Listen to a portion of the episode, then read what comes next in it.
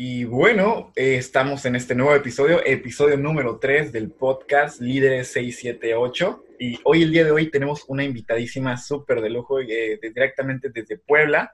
Nos acompaña la ingeniero Ana Laura Francisco. Ana, ¿cómo estás? Hola Jesús, muy bien. Encantada de estar aquí. Muchas gracias. Excelente, excelente. Laura es ingeniera industrial también, egresada, a punto de egresar de la Benemérita Universidad Autónoma de Puebla la mera, mera guap. Entonces podemos considerar que Laura es guapa. Eh, tuve la oportunidad de conocer a la Inge Laura el año pasado, en el 2019, en el Congreso de City. Tuvimos la oportunidad de conversar por WhatsApp antes, pero el conocernos en persona fue hasta 2019. Y tengo mucha ilusión porque yo sé que Laura nos puede contar muchísimo acerca de lo que es la experiencia de pertenecer a un capítulo estudiantil. Ella fue presidente en la gestión del 2019 al 2020, entonces ella recién viene acabando la gestión una gestión bastante exitosa con muchísimos logros de por medio, donde esperamos poder que Laura nos puedas compartir muchísimas cosas interesantes. Y me gustaría además, sin más preámbulo, llegar a la primera pregunta. La primera pregunta, Laura, sería, ¿cómo fue para ti y por qué decidiste entrar a un capítulo estudiantil? Ok. ¿Por qué decidí entrar a un capítulo estudiantil? Creo que es una pregunta que tal vez hasta yo misma me tengo que hacer. La verdad, una de las cosas que más me motivó eh, fue asistir a una visita industrial eh, en otro estado y toda la experiencia y ver cómo se en el capítulo fue algo increíble y no solamente la convivencia que teníamos en ese momento en el viaje, sino la parte de todo lo que pude conocer nada más por asistir a un viaje como, tal estudiantil y como parte del capítulo. De verdad, dije, me gusta, me gusta el ambiente, creo que puedo aprender muchísimo, hay que intentarlo. Vaya, y entonces fue a través de una visita que tú decidiste que querías formar parte del capítulo estudiantil y después atravesaste algún proceso para poder ser seleccionada o entraste directamente.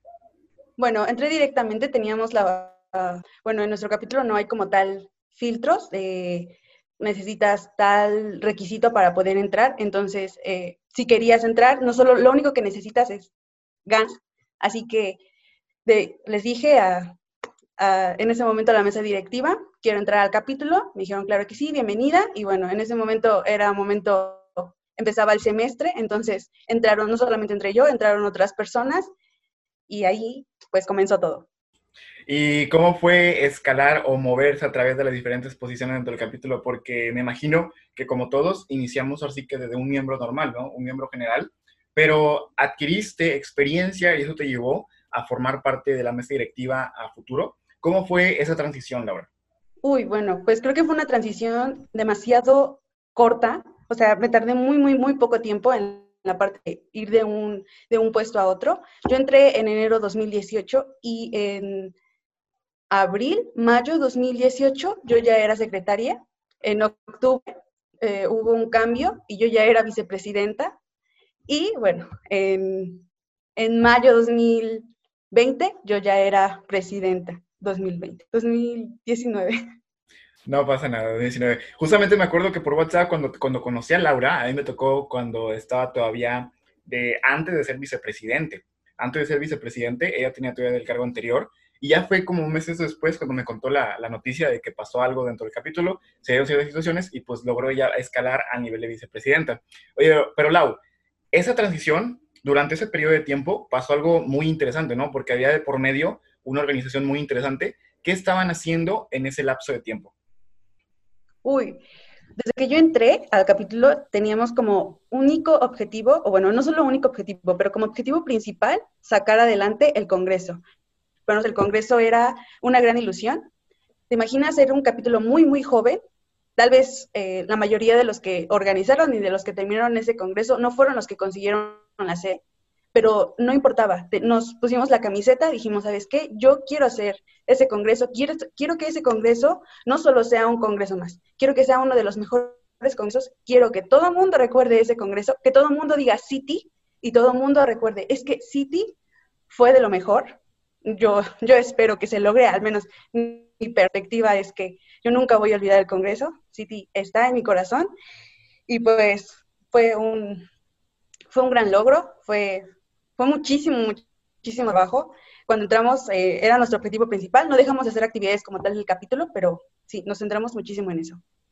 Entonces, estamos hablando que te tocó organizar un Congreso Nacional que albergó a cuántas personas, aproximadamente, y cuántas universidades del país?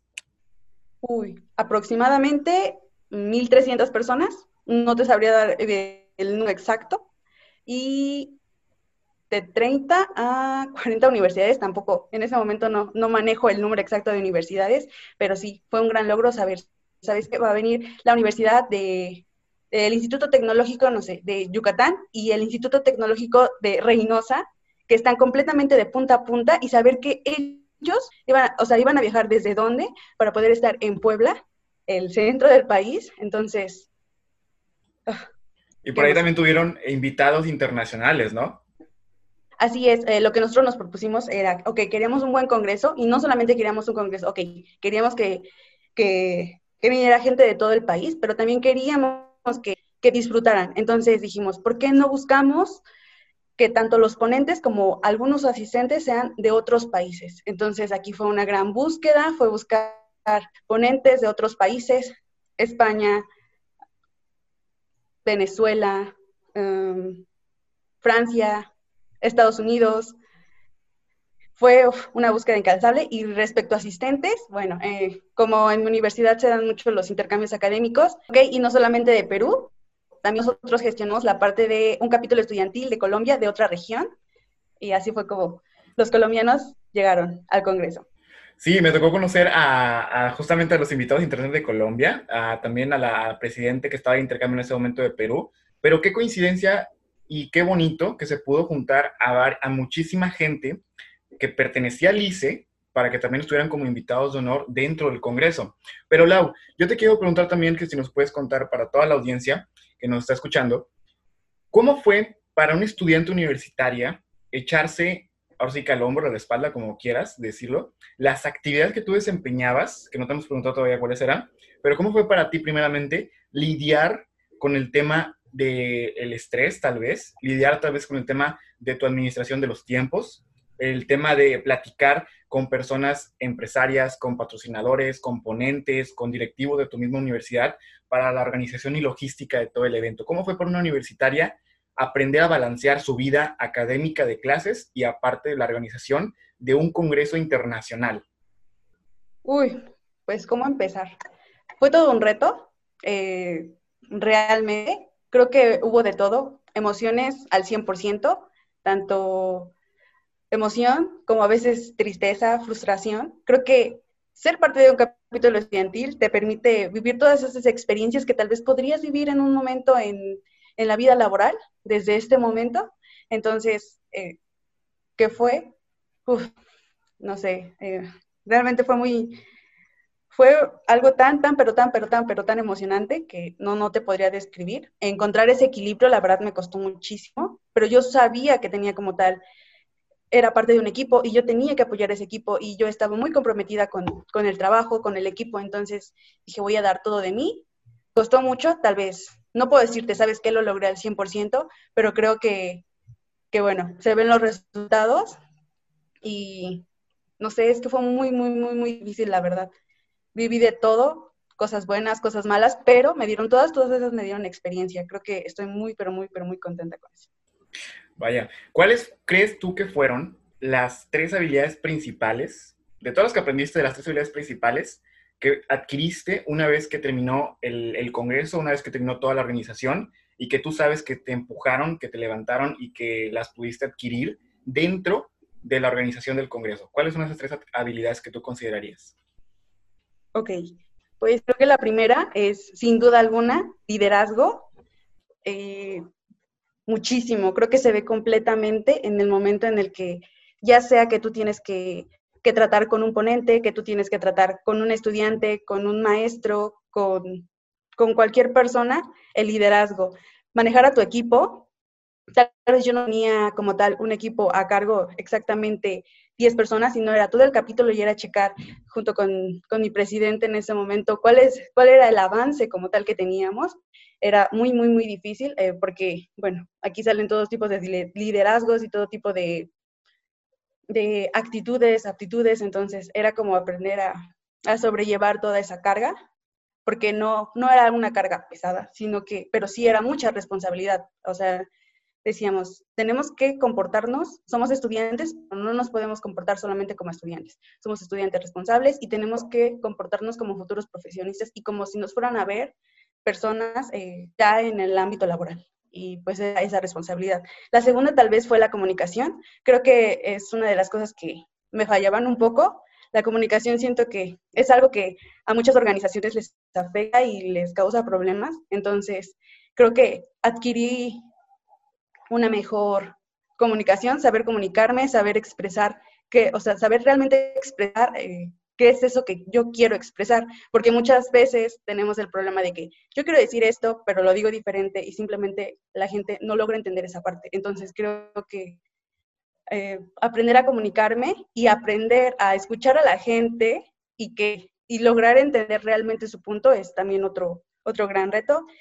Y tercero, no estoy segura, pero tal vez la, y no sé realmente si es como tal una eh, habilidad, pero ser empática, ser empática con las personas creo que es también todo un reto. No nada más nos comunicamos, no nada más es como, yo quiero decirte esto y, ah, ok, yo sé que esto y lo hacemos. No, es aprender a, analizar a las personas, analizar sus comportamientos, analizar eh, qué podemos fallar. Eh, y no sé, muchas veces nos olvidamos del lado humano y el lado humano vale muchísimo porque tu equipo es tu todo podría decirse. Entonces, puedes tener una gran planeación y eso, pero sin un equipo no lo vas a lograr. Entonces, ser empática y saber en qué momento, ser empática, en qué momento eh, poner a flote eso y, dejar a un lado un, momento el trabajo y decir, ¿sabes qué? Vamos a tratar esto, vamos a intentar entender, creo que es también todo un reto. Tal vez no lo he logrado, otras tres habilidades no es algo que se consiga de la noche a la mañana, eh, organizar un congreso durante un año y ser, ser presidente durante otro año, tal vez no me ha dado la capacidad completamente de decir, soy una buena líder y sé comunicar bien y soy empática al 100%, pero creo que sí mejoré muchísimo. A como yo entré antes al capítulo y de empezar a organizar el Congreso, ahorita es algo completamente diferente. Y te lo creo completamente, te lo, te lo así que te lo creo. Eh, y no es, no es para nada poco formar parte de organizar un Congreso Nacional todo un año entero organizando y aparte la ejecución durante todo el mes. Y luego aparte aventarte un año completo más siendo la líder de todo el equipo, de todo el equipo que se encargó de la organización y más las nuevas generaciones que vienen adelante. Entonces, Lau, actualmente te encuentras desempeñando este, dentro del mundo laboral, realizando tus prácticas. Así es. Eh, en estos momentos me encuentro haciendo prácticas en Favorecia y y bueno, no tiene mucho que entré, tengo aproximadamente un mes, pero es una experiencia completamente diferente y de verdad le agradezco muchísimo al capítulo, creo que el que me dio como todas esas habilidades que se vieron a flote durante mi entrevista y ahorita durante mi desempeño. Y entonces, ¿cómo ha sido para ti o cómo has visto tú la ventaja contra el resto de tu generación, probablemente de tu grupo, de las habilidades que adquiriste en tu experiencia dentro del capítulo ¿Cómo ha sido en estos momentos actualmente implementar esas habilidades aprendidas en tu entorno laboral? Uy, creo que todas las habilidades que aprendí durante el capítulo las ocupo todos los días.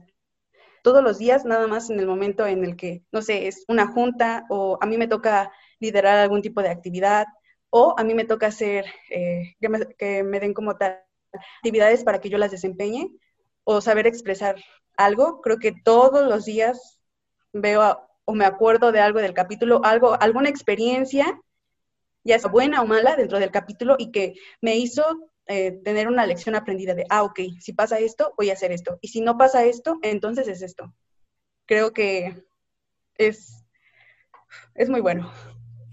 Oye, y está tremendo eso que nos estás contando. Y ah, dentro de lo que son tus experiencias académicas, ¿has tenido la oportunidad de estar en intercambio? Así es, también por el capítulo, es que de verdad, yo nada más hablo del capítulo, pero es que de verdad, el capítulo me ha dado tantas cosas, no nada más en, aptitud, sino en, de verdad tengo, eh, a comparación de muchos compañeros que tenemos, que eh, creo que es el problema de algunos compañeros, es que solamente nos quedamos con lo que vamos y aprendemos a clases. Y está muy bien, ¿no? Ser aplicado, ser esto, pero yo creo que también está muy bien buscar un poco más allá capítulo te permite eso, te permite explorar, que va más allá o qué es lo que vas a hacer después de que salgas de la universidad.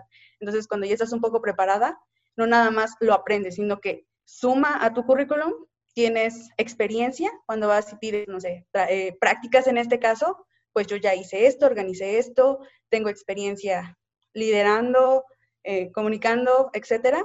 Y también dio como un plus en el momento de pedir mi intercambio académico, tuve la oportunidad de asistir a una universidad de España y ha sido igual. No puedo decir, es la misma experiencia que un capítulo estudiantil. No, porque es una experiencia completamente diferente, pero creo que una eh, se dio gracias a la otra y también inolvidable. ¿Cómo fue estar en intercambio en una universidad en España? ¿Cuál fue tus mejores aprendizajes?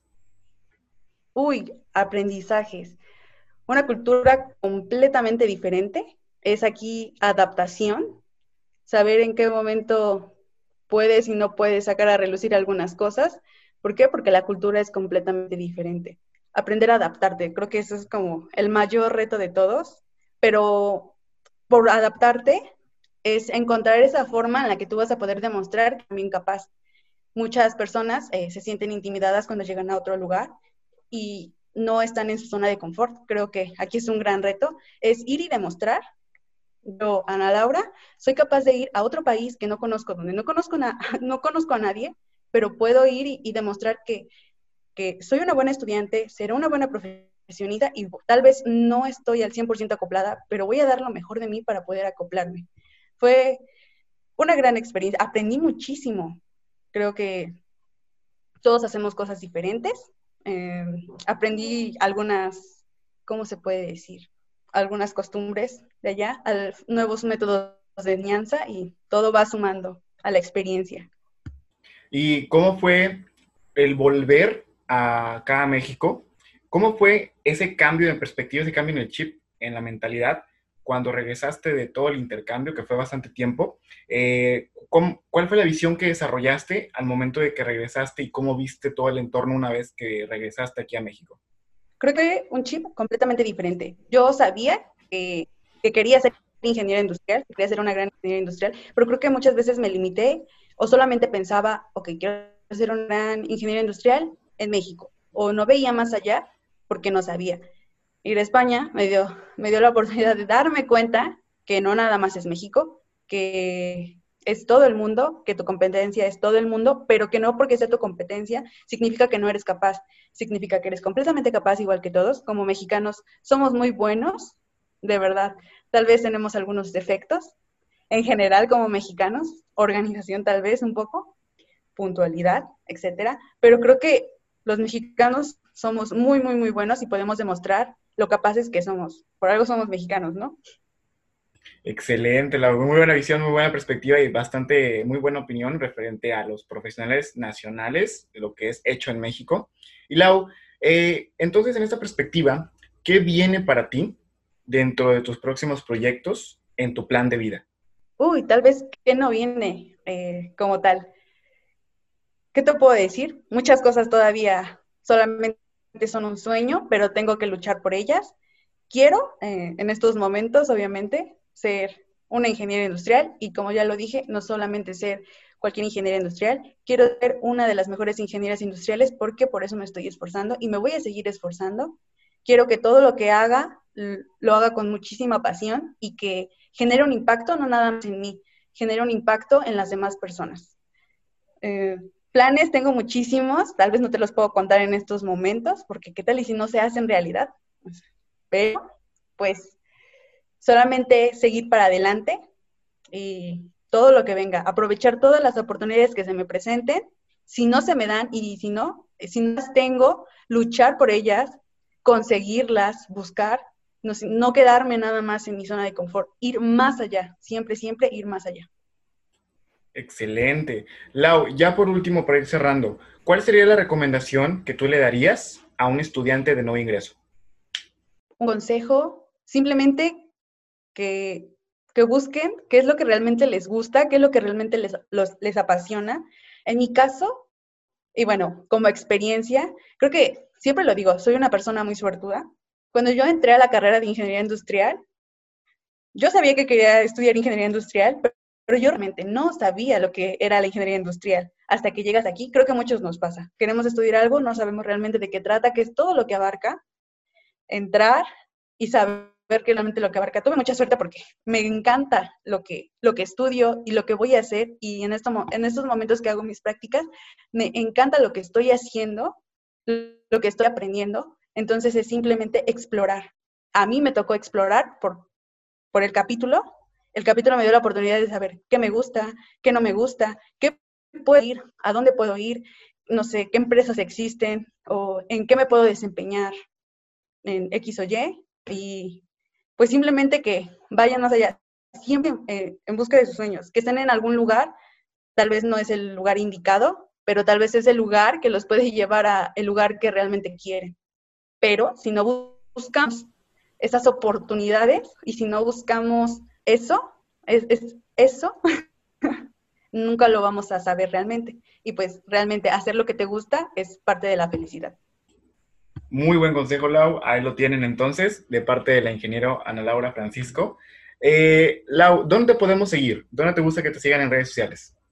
Pues de forma profesional tenemos Milly Kelly y creo que todos. Y pues, ¿qué redes utilizo? Instagram, eh, creo que es Instagram, eh, lau.fco. Perfecto, entonces ahí lo tienen para que la puedan seguir a Lau y puedan así que estar al pendiente de todos sus avances, ya que tiene muchísimos buenos avances y un futuro brillante, de que yo le auguro al ingeniero Lau Francisco. Lau, muchísimas gracias por acompañarnos el día de hoy en este episodio. Créeme que va a ser bastante, bastante valioso para todos. Siempre es un gusto escuchar a, a los cracks, a los que están haciendo cosas hacia afuera, a los que están construyendo y a los que la están rompiendo. Y créeme que entre esa, esa cantidad de cracks, tú ocupas un gran lugar. Lau, muchísimas gracias por acompañarnos. ¿Algo más que quieras decir antes de cerrar? Pues solamente que muchísimas gracias por la invitación. Realmente no la esperaba, para mí fue una gran sorpresa y, y muchísima felicidad saber que tantas personas, o al menos, eh, piensan eso de mí y de verdad estoy muy agradecida. Muchísimas gracias. Muchísimas gracias, Lau, por, a ti por acompañarnos. Y bueno, entonces esperamos que les haya gustado muchísimo el episodio. Si tienes algún tema en especial que te gustaría que tocáramos en el próximo episodio, por favor, mándanos un mensaje a 678 ICITR en Facebook. Estaremos atendiendo cualquier comentario o duda que tengas para poder eh, ayudarte en cualquier tópico relacionado con la carrera. Mi nombre es sido Jesús Ayala y te esperamos en el próximo episodio. Hasta luego.